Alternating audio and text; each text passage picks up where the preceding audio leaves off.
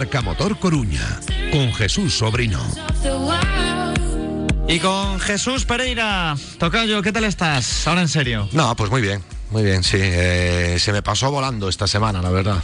Eh, tuve bastante trabajiño y estas cosas y bueno, todo bien. Ahora parece que el clima un poco mejor, que estos días, uf, yo que hago zonas del interior de Galicia y tal, hubo algún día a las 5 de la tarde en Melide y por ahí de estar a 5 y 6 grados. eh. Para la semana que viene llueve. Bueno, eso está bien. Ya te apetece. Porque se suaviza la temperatura. Sí, a mí yo prefiero que llueva y no que... Y... Y no que y no que haga tanto frío, pero bueno, porque sobre todo es muy incómodo. El frío es muy incómodo porque porque entras, sales, sabes, a la temperatura, a tal, a cual, bueno. En fin, no es cómodo para trabajar para mí. La hombre, la lluvia tampoco, porque al final cuando escribes te estás mojando y tal, pero nosotros como trabajamos normalmente en talleres y demás, pues bueno, ese no es el problema. Pero el frío es incómodo. Nos queda tiempo, pero en un mes tiene rally. Sí, sí, eh, pues sí, un mes exactamente. Ya, ya tenemos eh, publicado el, el reglamento particular de la prueba y, y ya nos vamos a, a poner a ello, ¿no? A partir de la semana que viene ya empezaremos a, bueno, pues a dar noticias y, y bueno, esperemos poder dar alguna noticia buena. Hoy tenemos eh, varios asuntos dentro de una tertulia que vamos a hacer. Sí, eh, a ver, la semana pasada ya lo habíamos comentado, ¿no? Que, bueno, aunque aquí en este programa ya, ya lo... En, en, en este...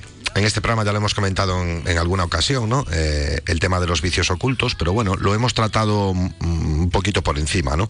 Y bueno, desde los profesionales de la peritación, de los propios peritos, estamos viendo que últimamente, pues, eh, está habiendo un repunte de, este tipo de, averías, sobre todo en vehículos de ocasión, ¿no? Como ya sabemos, pues bueno, está, bueno, hemos pasado unos años complicados en cuanto a la venta de vehículos nuevos, bueno, el problema de los chips, el problema, pues bueno, en sí de, lo que estaba pasando, ¿no? Que hubo problemas con la guerra y demás. Pues bueno, esto hizo que no salieran muchos vehículos nuevos al mercado. Y después también hay otro tema, ¿no? Que es la incertidumbre que tenemos, que no sabemos qué va a pasar en 2035, ¿no? ¿Qué, qué va a pasar con los coches? Que no, si se electrificará todo, si no. ¿Esto qué ha generado? Bueno, pues que haya mucha gente que se esté refugiando en el vehículo de ocasión. Eh, sabemos que en el, mercado de ocasión pues aún podemos encontrar modelos eh, bueno que pueden ser interesantes y bueno pues está subiendo el mercado de ocasión. Pero con el mercado de ocasión pues también eh, surgen los problemas. Los coches cada vez son más antiguos y los coches cada vez tienen más problemas. Bueno la compra y venta de coches es algo que, que se ha ido desprofesionalizando eh, poco a poco es decir pues bueno, hay mucha gente que, como recurso cuando las cosas no van mal, pues bueno, el comprar unos coches, el venderlos, el tal, pues eh, se mira como negocio. Pero bueno, al final mucha gente no se está dando cuenta de que cuando vendemos un vehículo, pues existe una ley de garantías y existen unas garantías que tenemos que dar. Y a veces vendemos vehículos muy económicos y después con unos problemas que superan incluso el importe de la venta y no queremos hacernos caso y tal y cual. Y, y bueno, pues existe lo que se llaman los vicios ocultos y bueno, hoy tenemos, como siempre hablo yo y parece que, que solo soy yo el que veo casos y demás, pues hoy, bueno, he hablado con un, gran profesional, un buen compañero mío, con Javier Calvo, que, bueno, es el director técnico del Gabinete Pericial Libertas de Sevilla, una persona que trabaja mucho en los juzgados, que hace muchos de estos temas, una persona que es ingeniera y que yo creo que, que seguro que nos va a resolver un montón de, de problemáticas sobre, sobre este tema. Hola Javier, muy buenas. ¿Qué tal? Buenas tardes. Digo yo, ¿realmente es tan fácil como puede parecer así a priori con estos datos que nos cuenta Jesús con su preocupación engañar al comprador? Sí, evidentemente sí, porque sobre todo aquí la carga probatoria en, el, en este tipo de circunstancias siempre recae sobre lo que es el propio comprador. Entonces, cuando una persona compra un vehículo de ocasión, ya sea a un particular o a un compraventa, pues claro, se encuentra precisamente con esa circunstancia, que a lo mejor pues lo que le han vendido no es todo lo bueno que le habían vendido. Entonces, pues tiene pues lo que se denomina pues son vicios ocultos. Pues la caja de cambios no funciona y cosas de ese tipo. Eh, eh, Javier, nosotros aquí en, en, el oeste, bueno, en el norte, yo personalmente lo comento muchas veces, eh, hemos notado un repunte importante ¿no? de este tipo de, problemáticas. No sé vosotros por el sur, tú en este caso, que tú también tienes un gabinete importante en el sur, también trabajas, haces mucho de esto, ¿lo, ¿has notado que en los últimos años ha vuelto a haber un repunte en este tipo de siniestros? evidentemente. al no poder la, la gente optar a la compra de un vehículo nuevo por falta de lo que has explicado antes, falta de suministro, disponibilidad, etcétera, pues tiene que acceder obligatoriamente a un mercado de segunda mano. ¿Qué es lo que pasa? Pues que sube el precio del mercado de segunda mano y al subir el precio del mercado de segunda mano, pues se encuentra uno pues con opciones eh, que no son tan válidas, las tienen que comprar y ahí es donde empiezan las problemáticas. Problemas cajas de cambio, pérdidas de aceite, problemas con lucecitas, etcétera, etcétera. Bueno, tenemos que tener claro, Javier, porque no todos son vicios ocultos, ¿no? Eh, no todo lo podemos eh, meter dentro del mismo saco, ¿no? Así un poco de manera somera, ¿cómo le podemos explicar a nuestros oyentes eh, cómo identificar un vicio oculto? Hombre, yo sé que la mejor manera es ir a un profesional como son los peritos y ya no hay ningún problema, ¿no? Pero así de primera mano, ¿en qué nos podemos fijar así a grandes rasgos para, poder pensar que tenemos un vicio oculto? A ver, cuando una persona compra un vehículo, el vendedor tiene que informar al comprador de todas las, de todos la problemática que pueda tener este vehículo. Oye, pues este vehículo gasta un poquito más de neumático delante. Oye, este vehículo gasta un poquito de aceite. Oye, este vehículo tal. Este vehículo cual.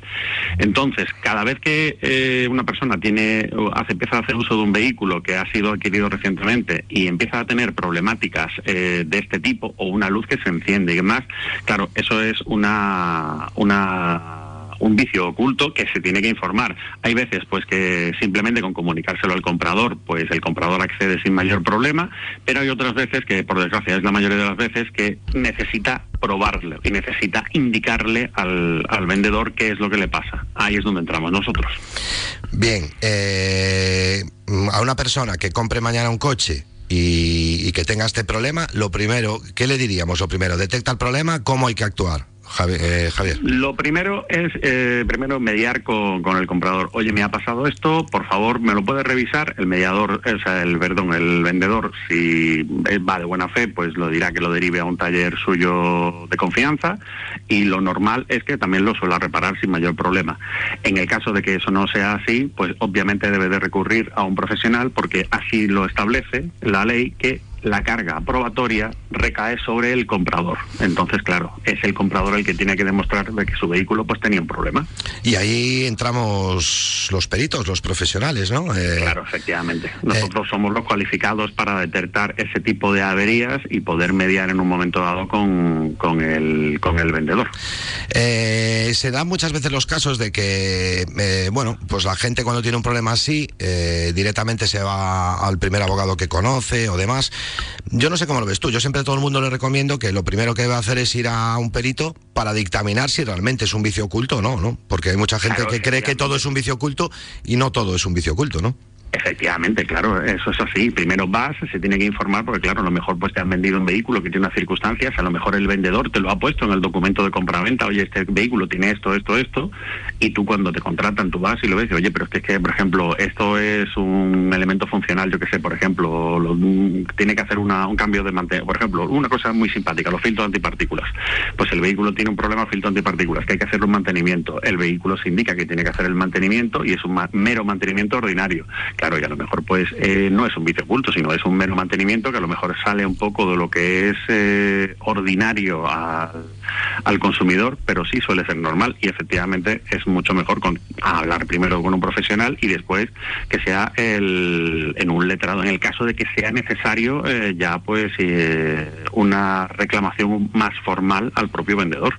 Claro, porque incluso con un informe que le pueda hacer el propio perito, él podría enviar un burofax al vendedor que en, eh, en, este caso tenemos que eh, decirle a la gente que el burofax serviría a efectos de notificación, de conforme estás notificando la avería que tiene tu coche, y, y bueno, eh, y tiempo después a, hacer una reclamación judicial aún estás, ¿no? Porque el burofax también serviría a efectos de notificación, ¿no es así, Javier? Claro, efectivamente, efectivamente. Además, la, la nueva ley lo que hizo es el plazo de, de prescripción para este tipo de, de circunstancias, que antes era de tres años, ahora pasa a cinco, es decir, que, claro, que se tienen hasta cinco años para interponer una reclamación. Si yo hoy informo a mi vendedor eh, del vehículo que ha tenido un problema, no se hace cargo, tengo un plazo mayor de tiempo para poder interponer algún tipo de acción judicial contra él. Con esto queremos dar información sobre mm, cómo actuar, qué pasa en este tipo de situaciones, que de verdad ocurren Tampoco vamos a hacer un llamamiento de alarmismo al que esté escuchando de, ah, entonces ahora no me puedo comprar un coche de ocasión. No, además cada uno tendrá que valorar, ¿no? Si le interesa más uno nuevo, uno de ocasión, si es de más años, si es kilómetro cero, etcétera, etcétera. Sí, Jesús, pero tú tienes que saber que nosotros aquí mm, procuramos no mentir. Y cuando yo traigo este tema aquí, es porque está habiendo un repunte de vehículos que se están vendiendo y que no, mm, digamos que no se están vendiendo con la... Mm, es que no quiero ser muy muy no pero no, se están vendiendo no no se están vendiendo en las condiciones que se tienen que vender. Son a ver sobre todo por ejemplo hay casos en los que eh, no vamos a poner ni nombres ni nada pero por ejemplo compraventas a nivel nacional de forma importante eh, por ejemplo ellos adquieren vehículos eh, comprados a terceros es decir uno va a, va a comprar un vehículo entrega un vehículo suyo y se lleva otro. Hasta ahí perfecto.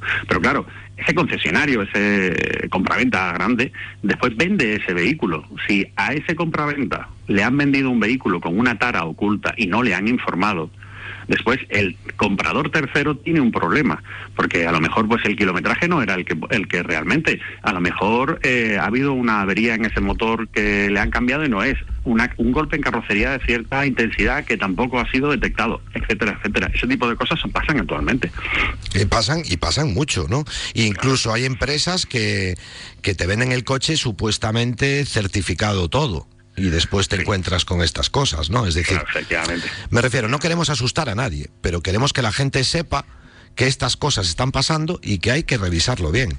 También es verdad que tú eh, has comentado ya en otros marca motor que cuando se compra de ocasión que hay que mm, informarse primero de todo. Mira, yo. Y hacerlo, digamos, bien. Que hay mercados que casi se puede decir mercado negro al que no hay que acudir. Claro, a ver, eh, no sé. Eh, el otro día yo tuve un caso, por ejemplo, que lo puedo poner, de una compra y venta de un vehículo en mil euros. Ahora tiene una reparación y tiene una, o sea, una avería y tiene una reparación de aproximadamente unos 1.700 euros. La persona que vendió el coche me llamó a mí personalmente y me dice, pero yo cómo voy a dar una garantía si he vendido un coche por mil euros. mi única respuesta fue, es que no debes de vender un coche por mil euros. Efectivamente. Porque tú tienes una, tú tienes que saber que tienes una responsabilidad. Y este coche ha tenido una avería dentro de los cinco primeros meses. Entonces eso no es problema ni de quien te lo compró, ni de nadie. Es el problema de que la gente sigue queriendo comprar coches de mil euros y vender coches de mil euros. Que yo quiero comprar un coche de mil euros. El problema es quien te lo vende. Y tú tienes que hacerte cargo de una garantía, pase lo que pase. ¿Sabes? Ese es el tema. Cuando hay una compra y venta profesional, estas cosas pasan, pero al final se solucionan. No vamos a darle muchas vueltas, pero podríamos hablar de los seguros de averías con límites de hasta mil euros o con límites de hasta 800 euros. Eso no es culpa de nadie. El que contrata ese seguro se lo pone claramente y sabemos que es un límite de mil euros. Pero esa persona que hace ese seguro tiene que saber que si hay una reparación que supere los mil euros, tiene que pagar él. Lo estamos diciendo para esto. Y después, eh, una cosa que yo con Javier comento muchas veces, ¿no? ¿Por qué eh, pides el perito cuando ya tienes el problema? pide el perito antes de tener el problema, que nosotros sabemos y te asesoramos. ¿No, Javier? No sé si vosotros ahí... Una inspección, Eso es. Una inspección, previamente. Oye, voy a, voy a verificar este vehículo, que seguro que lo hacemos con algún familiar o algún compañero o algún amigo. Oye, voy a ver este vehículo tal y cual. ¿Me puedes echar un vistazo al coche? Tú vas, lo haces, le ves. Oye, pues mira, pues sí, pues no. Pues esto me parece bien, esto me parece mal y se negocia y se ve. Por ejemplo, es una opción bastante buena, pues sí. Claro, no sé si vosotros, nosotros aquí ya estamos empezando a, bueno, a verificar algunos vehículos, la gente ya empieza a tener un poco más de cultura en eso, no sé vosotros por, por Andalucía, bueno, en concreto tú haces toda Andalucía, o sea que nos puedes contar un poco en general, ¿no? Aquí en principio, sobre todo lo que llegan son reclamaciones exactamente cuando ya lo que tú mismo has dicho, cuando ya el, cuando ya le ha visto los dientes al lobo, ya no, no antes de ponerle el collar. Entonces, que sería una, un ejercicio bastante bueno eso, el llevar a un profesional para una inspección de un vehículo cuando realmente una persona se decida por adquirirlo y por lo menos para tener cierta seguridad. O eso pasa en muchas ocasiones cuando ven a un perito entrar por un taller, eh, hay veces pues que, oye, pues se trata de profesional a profesional y quieras que no, pues a lo mejor te pueden hablar de otra forma, o te pueden decir otra cosa, o te pueden dar información que al cliente en sí no te la pueden dar, y tú ya a partir de ahí pues puedes sugerir a esa persona pues adquirir o no adquirir el vehículo, sobre todo también teniendo en cuenta eh, cuál es el uso que se le vaya a dar al vehículo. Porque ah, durante muchos años se han vendido, por ejemplo, vehículos de gasoil eh, para ámbito urbano y con toda la normativa europea anticontaminación, pues están generando mucho tipo, muchos tipos de avería. Entonces, claro, ¿qué tipo de vehículo se debe de comprar para dependiendo de qué uso se le vaya a dar? Hay un par de consultas, eh, una de ellas la leo después, ya al final, porque es relacionada con otro asunto. Sí. Pero una con este, mm, dice aquí un oyente que si en realidad entonces lo mejor, si voy a vender mi coche, es hacerlo a un concesionario. Hombre, eh, a un concesionario siempre eh, te da la libertad de que tú entregas el vehículo y, como se solía decir, aquí paz y después gloria. Pero sí es cierto que si no es un concesionario, si estamos hablando de esos centros que se anuncian mucho en, diferentes medios de para dejar un vehículo y que ellos te hacen una oferta. Bueno, vamos a hacer, espera Javi, vamos a hacer un poquito de los de famosos compramos tu coche, tal, estos que ponen, ¿vale? Efectivamente, claro. Es que esos, precisamente, hay algunos de ellos que ya te están poniendo cuando tú vas a entregar el vehículo, eh, te hacen firmar una documentación en la que tú confirmas que el vehículo no tiene averías, tal, tal, tal, tal, tal, y que en el caso de que se detecte, que ellos pueden repetir sobre ti. Eso también está pasando, es decir, que eso de yo tengo un problema con el coche, lo suelto en concesionario y me quito del problema, hay veces que ya eso no es así. Con lo cual, claro, eh, lo importante es si vas a vender un vehículo y tiene un problema, repara el problema antes de venderlo. Es igual que el comprador. Que claro, es que realmente el comprador, pues era como todo. Eh, no, pero es importante lo que está diciendo Javier. Tú repara el tema e informa al cliente. Mm. Efectivamente. Oye, mi vehículo ahora mismo pues ha tenido un problema, yo que sé, por ejemplo, la bomba de agua ha perdido el líquido refrigerante. Yo he llevado el coche al taller y he cambiado la bomba de agua y aquí está la factura del cambio de la bomba de agua. ¿Ya está? Todo solventado, el vehículo ha tenido un problema y ya está, yo lo he reparado.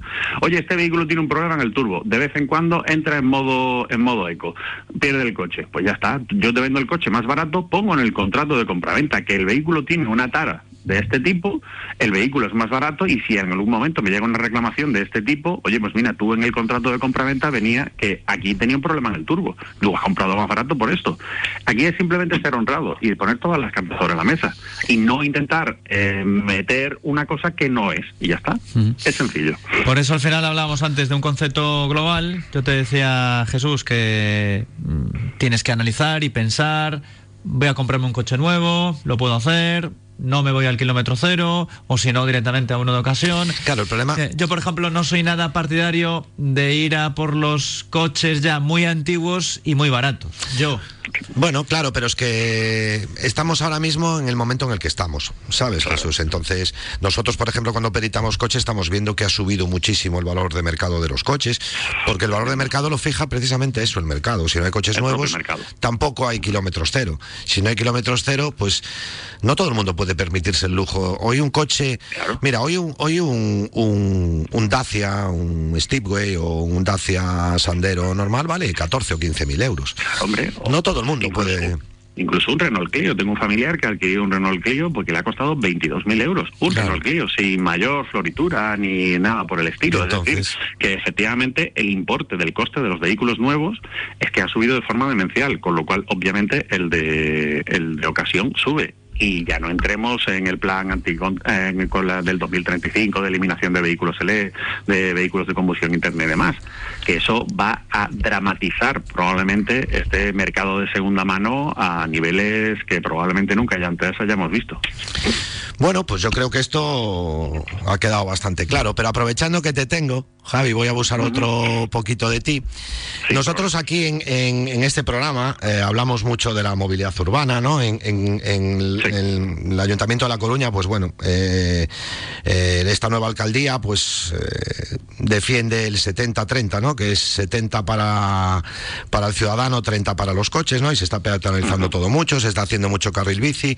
¿Cómo tenéis la situación por ahí, por por, pues tú vives en Sevilla, Pues- pero haces Andalucía. ¿Cómo tenéis esa situación por ahí, Javi? Depende muchas veces de la, de la ciudad donde estés. Por ejemplo, en Sevilla en particular, pues sí es una ciudad que, obviamente, por la climato- climatología, pues tenemos la ventaja de tener muchísimos días de sol al, al año y es muy propensa al uso de, de medios alternativos de movilidad, bicicletas, patinetes y demás. Con lo cual es una ciudad, pues que año a año sí se ha ido adaptando a a esa movilidad. Efectivamente, pues hay zonas que se han ido peatonalizando de una forma clara, pero mayoritariamente sobre todo eso, pues para de cara al comercio, de cara a vías específicas de para, para ese tipo de para de, polo- de- de- vamos, para esa tipología.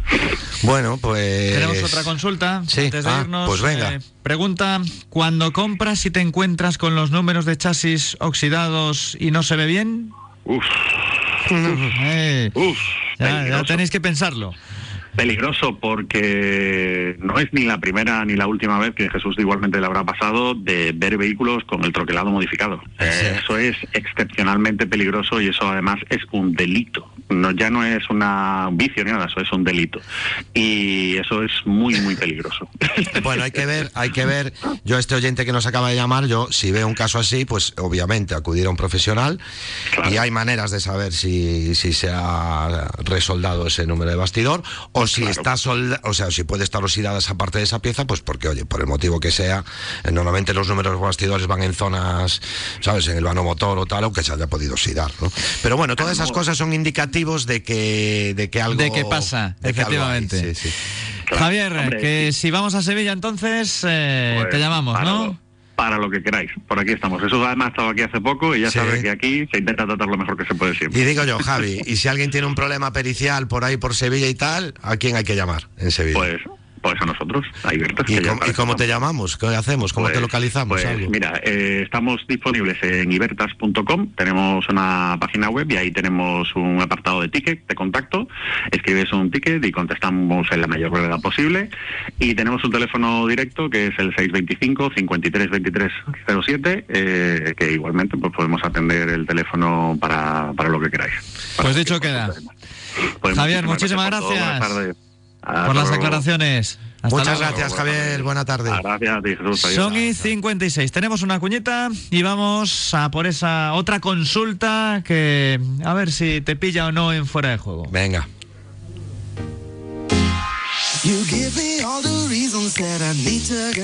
Marca Motor Coruña.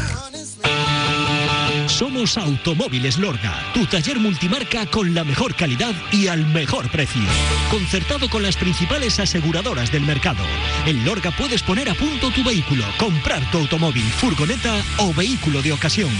Lorga, seguridad para tu coche, tranquilidad para ti. Automóviles Lorga, tu for en la ciudad. Estás escuchando Marca Motor Coruña. Radio Marca.